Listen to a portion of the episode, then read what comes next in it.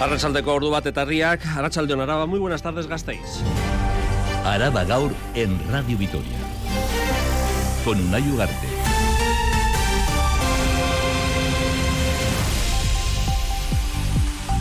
Una y media de la tarde, el Consejo de Administración de Tuvisa ha tirado el freno de mano, ha tirado del freno de mano. No ha habido propuesta al comité de empresa. Ambas partes no han acercado posturas a la reunión de esta mañana. El principal oscollo es que no se ponen de acuerdo en el sistema de fichaje. La parte social denuncia que el Ayuntamiento de Gasteiz no ha realizado ninguna propuesta. Así es López de Sabando, portavoz del comité. No ha habido ningún tipo de propuesta. Nada. El ayuntamiento ha quedado en que nos convocarán a una próxima reunión donde se supone que nos presentarán una nueva propuesta. La plantilla de Tuvisa va a seguir trabajando para no llegar al día 10 de febrero con una huelga indefinida. Y seguimos en la capital, porque el proyecto para crear el centro de interpretación de la denominación de origen Idiazábal queda aparcado de momento, pero no definitivamente. Información que adelanta Radio Vitoria. El director del Centro de Estudios Ambientales, el CEA, Aitor Zulueta, asegura que hay que repensarlo por la fuerte inversión y el alto riesgo que entraña. El proyecto de Puente Alto es un proyecto de riesgo, es un proyecto económicamente muy ambicioso que pensamos que se tiene que repensar. Exige una inversión muy fuerte de unos 7 millones de euros y apunta a Zulueta que exige apostar por un modelo que no se ha testado aún. El director del CEA también avanza que a corto plazo la sede del Consejo Regulador del Queso Idiazábal, que ahora está en Arcaute, se trasladará a las dependencias de la Casa de la Dehesa en Olarizo. Y ya en tiempo de deportes, Rafa Munguía, Arrachaldeón. Arrachaldeón. Sin duda para digerir la derrota de anoche, el Vasconia pone su punto de vista en el encuentro de mañana que ya de por sí viene bastante calentito. Tendrá que ser así porque la derrota de ayer todavía duele, 100 a 12, 109 en la prórroga con muchos problemas físicos eh, para Vasconia. Veremos si puede contar para mañana ante Maccabi, como dices, con Costello. Ayer se retiró con un problema eh, en uno de sus tobillos, no jugó Tadas Kerskis por eh, problemas musculares, así que veremos cómo llega el equipo de Dusko Ivanovic. El reto del Deportivo a la vez será el sábado ante el Barcelona, que juega hoy el conjunto culé ante Osasuna. Hay novedades porque Jesús Obono ya está en Gasteiz. En las próximas horas podría llegar Abkar el marroquí que ayer cayó eliminado con su selección de la Copa eh, África. Y un eh, nombre, el de Luis eh, Rioja. Se sigue hablando del andaluz. Hoy Carlos Benavides, su compañero, ha admitido que en el vestuario también se habla del tema de una posible salida de un jugador, uno de los veteranos del equipo. Habrá que esperar hasta el cierre del mercado entre el jueves y el viernes. Unai. Es que el casco, Rafa. Por último miércoles y último día del mes de enero, día 31. Esto es Araba Gaur en Radio Vitoria. La realización de técnica de audio, nuestro compañero Norberto Rodríguez. Os habla una yugarte. Un día más, es Casco, por elegirnos para estar al día sobre la que acontece en el territorio y en Gasteiz. Araba Gaur.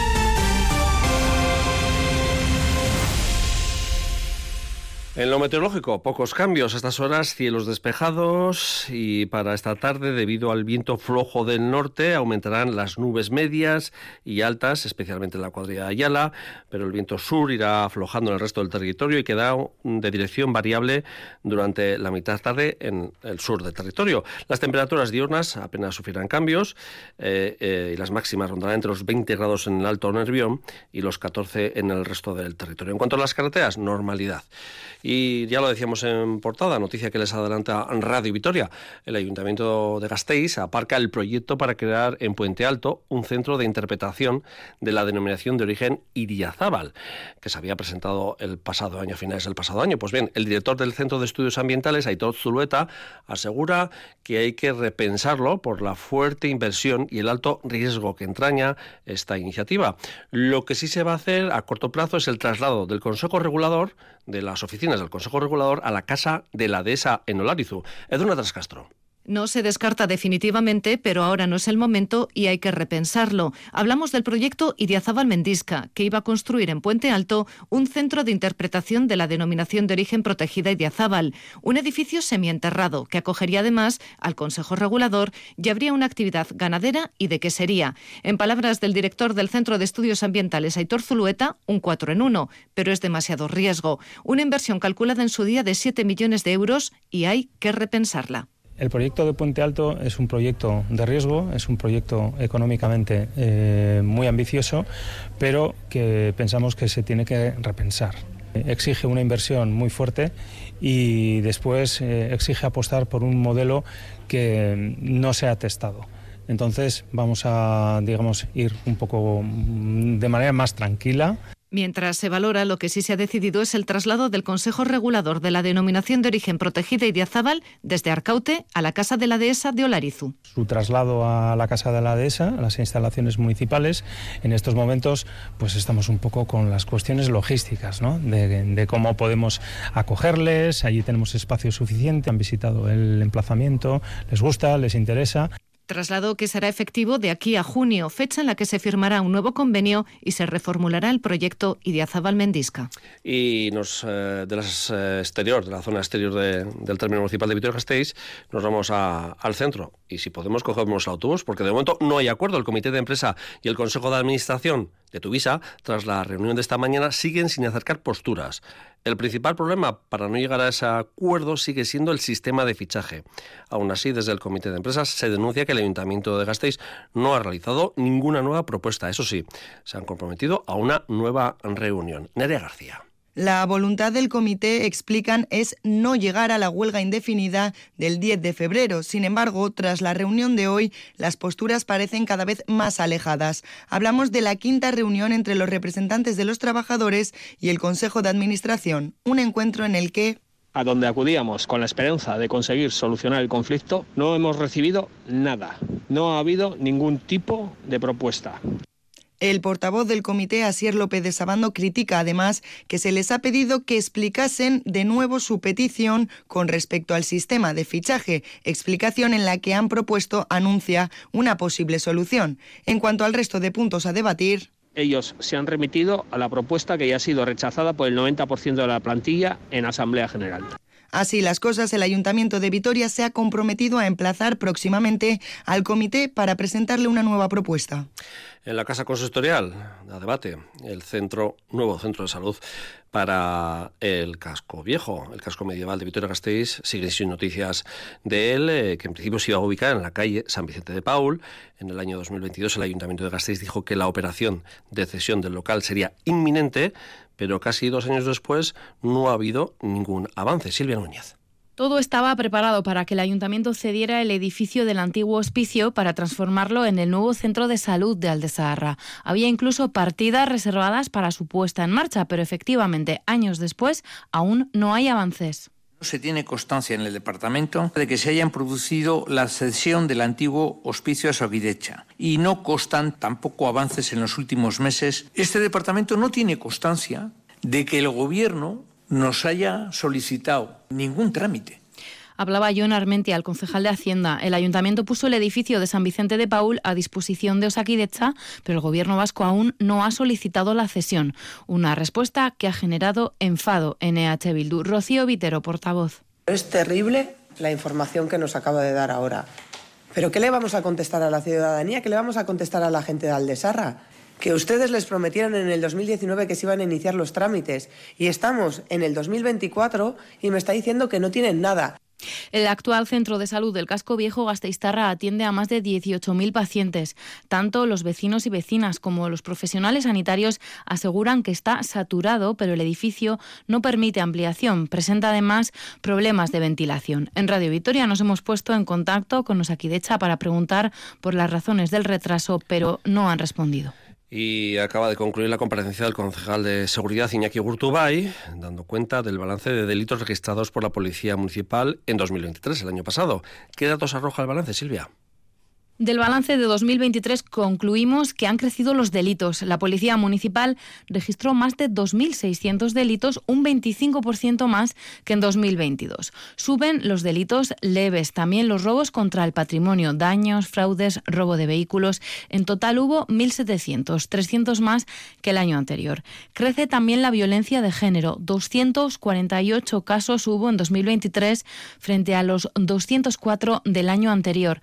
Explica así el concejal de seguridad Iñaki Urtubay este aumento. Creo que las mujeres, fundamentalmente, que son fundamentalmente las víctimas de violencia contra la libertad sexual, las mujeres no aguantan, no soportan lo que han soportado en el pasado. El colectivo de mujeres, ahora me parece que eso es un, dato positivo, denuncian cada actuación que creen que no tienen que soportar. Creo que hace unos años eso quizás no fuera así o no era tan en, tanta medida. En ese sentido, el aumento de denuncias, en ese sentido exclusivamente, es positivo. Lógicamente no es positivo que ocurran los delitos contra la libertad sexual, evidentemente, ¿no? Habla además Gurtubay de la importancia de combatir los delitos desde otros ámbitos también, no solo desde el ámbito policial las actuaciones frente a las actuaciones delictivas a veces tienen que ser más globales, ¿no? Están desde las políticas sociales hasta otro tipo de políticas educativas, preventivas, de concienciación. La policía tiene un papel fundamental, pero es verdad que a veces no tenemos que olvidarnos de ese otro tipo de políticas complementarias que pueden ayudar a que los delitos desciendan. Políticas complementarias para, de manera conjunta, también con los servicios sociales, buscar que el número de delitos deje de crecer en la capital alavesa.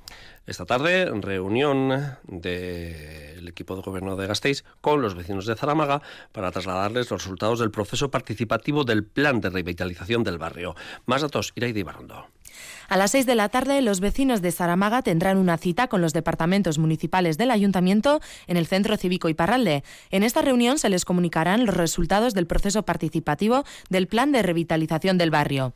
La alcaldesa de Gasteiz, Maider Echevarría, ha destacado que dentro de este plan Urban New, 24 edificios residenciales se someterán a obras para mejorar su eficiencia energética. De los 24 edificios que se van a rehabilitar, 23 han optado por una reducción de consumo energético superior al 60%. Y el edificio restante, el que quedaba de los 24, va a alcanzar un ahorro de energía de entre el 45 y el 60%.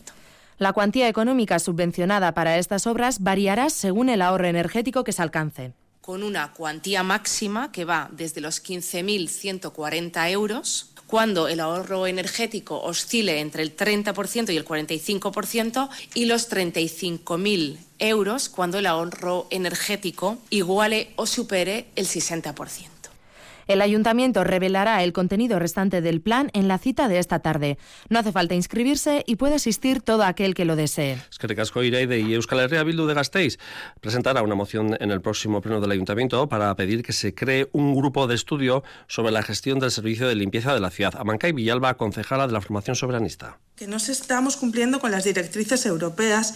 El objetivo para 2020 no lo hemos cumplido y ahora tenemos un objetivo más ambicioso para 2025 y estamos lejos de cumplirlo también. Tenemos que hacer una reflexión sobre el modelo de gestión de los residuos urbanos. Actualmente lo tenemos articulado en una subcontratación del servicio que cuando menos podemos tildar de mejorable. 13 y 42 minutos de la tarde. Antes de pasar con la información referida al Pleno de Juntas Generales de esta mañana, un apunte, porque la UAGA, la Unión de Agricultores y Ganaderos de Álava, ha adelantado que no se suma a la movilización convocada vía móvil del 6 de febrero para el sector primario. Apuntan que desde, desde el sindicato agrario, el referente aquí en el territorio, que se suman a las movilizaciones que aún no tienen fecha y que convocan las principales y que convocarán las principales organizaciones estatales, ASAJA, COAJA, a la que pertenece UAGA, y UPA. Edurne Basterra, presidente de UAGA. Tenemos claro que vamos a seguir manteniendo nuestro calendario de movilizaciones y también estamos de acuerdo con la acción sindical propuesta entre las tres grandes coordinadoras estatales en la que se encuentra COAG, a la cual pertenecemos. Y ahora sí, información referida a esa sesión plenaria en, eh, Juntas Generales. Unanimidad en la Cámara Foral para solicitar al Gobierno vasco que diseñe un protocolo eficaz para prevenir accidentes por tufo en las bodegas. A petición del Partido Popular se ha debatido esta propuesta por la que han mostrado preocupación todos los grupos políticos y la cual finalmente han apoyado todos los grupos. Nerea García. En el territorio han fallecido seis bodegueros en los últimos seis años por accidentes relacionados con el tufo, una situación que preocupa al sector y también a la institución foral alavesa. Hoy han apoyado que el Ejecutivo Vasco diseñe, en colaboración con la Diputación y Osalan, un protocolo eficaz de prevención en bodegas, sidrerías y cervecerías de Euskadi, definiendo todos los medios e instrumentos necesarios como nuevas tecnologías. Borja Monge, juntero del Grupo Popular que falta concienciación del peligro del tufo, porque estos accidentes la mayoría podían haberse evitado, en de los casos con acciones y medidas concretas, y porque desde las instituciones y las cámaras legislativas algo tendremos y podremos hacer que es para lo que estamos aquí. Asimismo, instan también al Aqua a editar y ofrecer en cada campaña de vendimia documentos y folletos que expliquen los riesgos en estos trabajos y también instan a la Diputación a participar en la difusión de recomendaciones sobre seguridad y salud laboral del estudio realizado para la prevención de estos accidentes y más asuntos de la Cámara Foral, porque se ha acordado también una línea de ayudas que cubra el 75% de los gastos de mantenimiento de Ticket Buy. Eso sí, en este caso no han contado con el apoyo de todos los grupos, con el apoyo de los grupos del gobierno, quienes aseguran que ya no están dando ayudas, que ya están dando ayudas y ya se dio formación y ya se está atendiendo a las dudas que tiene el sector. Nerea. Los grupos de la oposición han apoyado la propuesta impulsada por los populares en la que se insta a la Diputación a que establezca en un plazo de cuatro meses una nueva línea de ayudas para autónomos que cubran el 75% de los gastos de ampliación y mantenimiento del ticket buy. Del mismo modo, los grupos solicitan también que se realice un programa de formación con especial atención en aquellas personas en situación de brecha digital. Pepe y el Carrequín han negociado sus propuestas para al final sacar una conjunta. Ana Morales Pepe y David Rodríguez el Carrequín. Si ustedes hubieran puesto en marcha un software coste cero y que pueda ser capaz de dar servicio a un número muy elevado de facturas, esta moción aquí hoy nos estaría debatiendo. Gislan para los autónomos desde el despacho. Establecer una nueva línea de ayuda para personas autónomas específicas para la implantación y el mantenimiento del sistema Ticket Buy, realizar un programa de formación y la tercera, establecer una oficina para la atención de la facturación electrónica. El gobierno foral, por su parte, no se ha mostrado de acuerdo con estas medidas porque considera que ya se han llevado a cabo. Iñaki Ruiz de Galarreta, PNV y José María López Ubierna, PSE. A partir del 1 de julio del 25, todas las empresas del Estado están obligados a tener QR en todas sus facturas. Vamos a ver si ustedes piden lo mismo en Madrid, va lo mismo por el Carrequinera. Cuando vengan a hablar los comerciantes, el sector turístico, el sector de las pymes, les diremos, fíjense todo este presupuesto, lo que había y lo que han hecho los grupos de la oposición. Así las cosas, el acuerdo sale adelante sin el apoyo del Gobierno. Osakidecha es y va a seguir siendo la máxima prioridad del Partido Nacionalista Vasco. Su cabeza de lista por Araba las próximas elecciones autonómicas y portavoz en Juntas Generales, Joseba Díez Anchustegui, ha asegurado en Radio Vitoria que el Servicio Vasco de Salud está herido y que toca curarlo. Javier Mocada. Diez Anchustegui admite que Osakidecha no atraviesa un buen momento, aunque asegura que las medidas que ha puesto en marcha el Departamento de Salud han permitido mejorar, entre otras cosas, las listas de espera. No obstante, el candidato Gelchale señala abiertamente que Osakidecha está herida sin ninguna duda. Es la principal preocupación de la ciudadanía vasca y es la principal preocupación de esta candidatura y de nuestro candidato Elena Cari, Manuel Pradales, así lo determinó. No podemos obviar que hemos tenido hace 3, 4 años una pandemia que ha herido nuestro sistema sanitario. Lo ha dejado, lo ha dejado herido y nos ha dejado unas heridas que ahora tenemos que curar. Lo que nos preocupa es no es darle la vuelta al relato, sino mejoraros aquí dentro. Sobre acuerdos de gobierno con otras formaciones no es el momento de pronunciarse, ha señalado, pero sí que ha querido poner en evidencia el papel que ha jugado EH Bildu rechazando los presupuestos de la Diputación y permitiendo aprobarlos de Vitoria. Que la realidad es que Euskal Herria Bildu cuando ha tocado negociar un presupuesto en un gobierno liderado por el Partido Nacionalista Vasco, como es el gobierno foral, no ha mostrado ninguna voluntad de llegar al acuerdo y se ha cerrado en banda con maximalismos. Pues esa es la realidad. Que en otro gobierno como el de Vitoria, en este caso, no sé si para generar un relato o por cierto tacticismo ha querido cambiar la estrategia, pues es cierto. Díez Anchustegui también ha destacado sus buenas relaciones con el Partido Socialista, que es, ha dicho, un socio estable.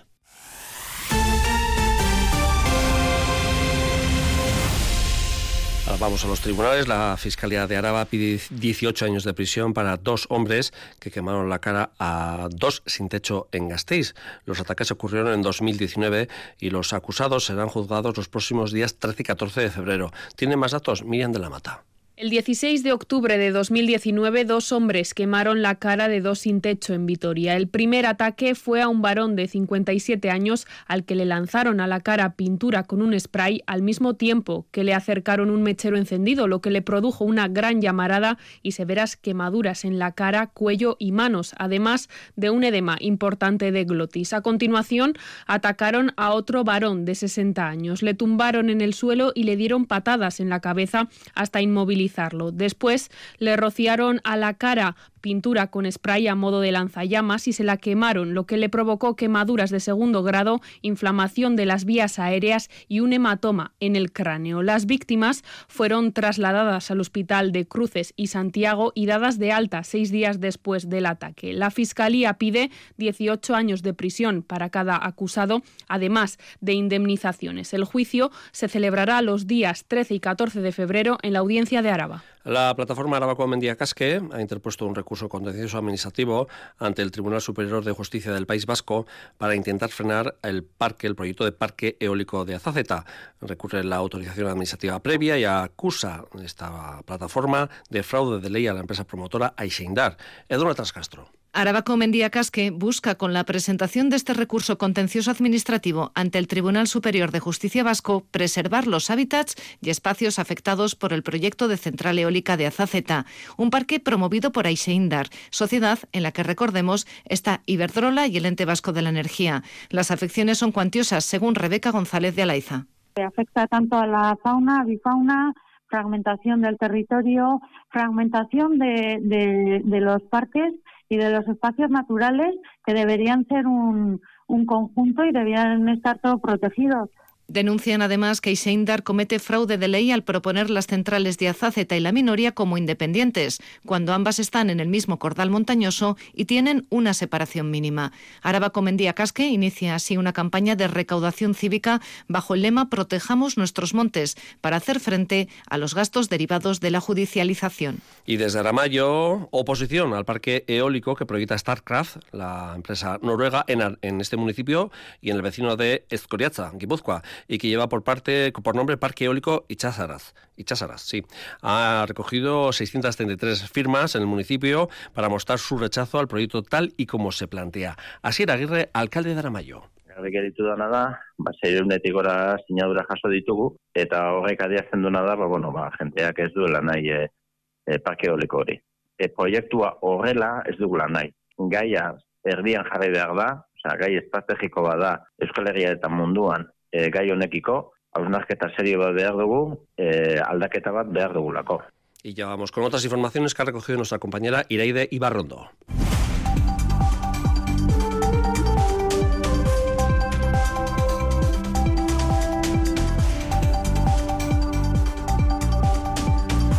Osakidecha invierte más de 3 millones de euros en acondicionar un nuevo espacio para la unidad de diálisis en el Hospital de Santiago.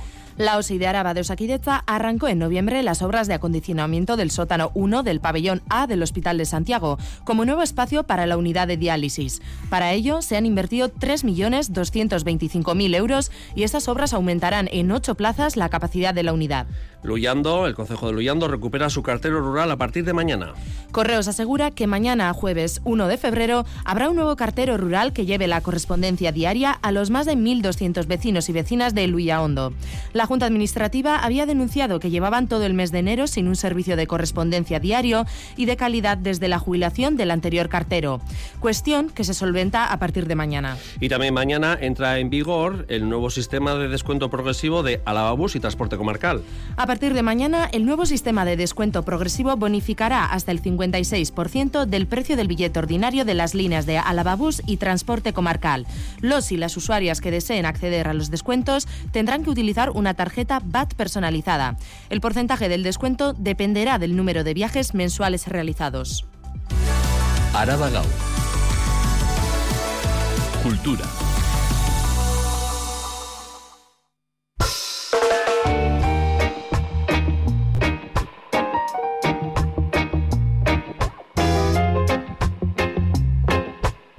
Estricoma, que actúa este sábado por la noche en el Gasteiz, Gasteiz en el marco de la decimoquinta edición del festival Zuretzako Mezúa.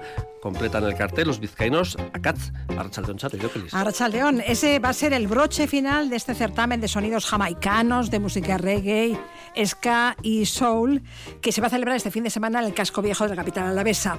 Miquel Buruaga es miembro del colectivo Suretzako Mesúa.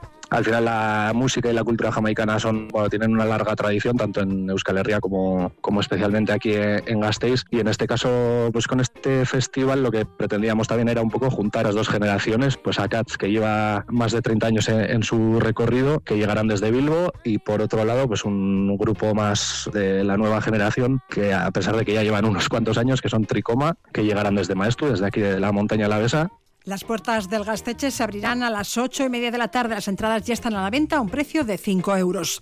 El resto de actividades programadas son gratuitas, esto es, las sesiones de DJs en Alavedi Taberna el viernes a las 10 de la noche, en el Chapelarri el sábado a las 12 del mediodía y en el Nuevo el sábado a las 5 de la tarde. Y este fin de semana se estrena en Amurrio Deviant, película rodada en este municipio en marzo del año pasado. La dirige Manuel Muñoz Caneiro y la protagonizan Alain Hernández, Itziar Azpuru, Lander Otaola, Urko Lozabal y Fernando Albizu, el gastistarra, encarna al villano en la cinta. Érase una vez una linda jovencita que estaba a punto de cumplir años. Mónica. Hasta luego, señor Vázquez. Unos días después de cumplir los 16 años, Mónica se descargó una aplicación que estaba muy de moda entre sus amigas del colegio. Y ahí conoció a un chaval de su misma edad. Un día ese chaval le dice a mi Mónica que está solo en casa de sus padres, que si vemos una peli, y en lugar de encontrarse con un crío de 16 años, se encontró con un viejo asqueroso de cincuenta y tantos. ¿Cómo continuará la fábula? Debian es una comedia con toques de thriller y terror, una gamberrada, una macarrada en palabras de sus creadores. Todo es muy exagerado. Se abordan temas como la infidelidad, la perversión y las filias y fobias de cada uno. Y se hace en clave de comedia y con la Navidad de fondo. El amurrioarra Kevin Iglesias es uno de los productores de esta película de bajo presupuesto. Tocar todos estos temas en clave de comedia y hacerlo encima bajo el paraguas de la Navidad, que es como el, el elemento familiar y limpio y blanco por antonomasia, pues le daba a la película todavía un barniz más de, de cachondeo y de ironía. El estreno de Debian será este viernes a las 7 de la tarde en Amurrio Anchoquia con coloquio posterior a la proyección. Este filme se podrá ver también el domingo y el lunes a esa misma hora, a las 7 de la tarde en Amurrio Anchoquia.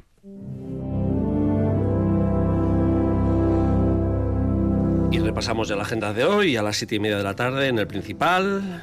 Acoge el cuarto concierto de la temporada de abono de la banda municipal la capital. Este concierto cuenta con la presencia de José Antonio Masmano como oboe solista y el programa incluye composiciones de Hanson, Maslanca y Óscar Navarro, el director invitado de esa temporada. Sí, la Banda Municipal de Gasteiz ofrece hoy el cuarto concierto de la temporada titulado Solo Música. A diferencia de otros conciertos, esta vez la música será la única disciplina artística protagonista. El recital arranca con seis Manuel, Islas y Montañas de la compositora Silly Hanson. A continuación, Legacy de Óscar Navarro con el oboísta José Antonio Masmano como solista invitado. La obra, según detalla Masmano, es de una dificultad realmente alta para el oboe. La velocidad es extrema, pero bueno, también hay otra, otra complejidad, como puede ser el fiato, digamos, la, respiración. Hay frases también muy largas, entonces en, en algún momento incluso pues, te tienes que ayudar de técnicas extendidas, como puede ser respiración continua. Y cierra el concierto la Sinfonía número 4 de David Maslanka. El concierto será hoy en el principal y todavía queda alguna entrada a la venta.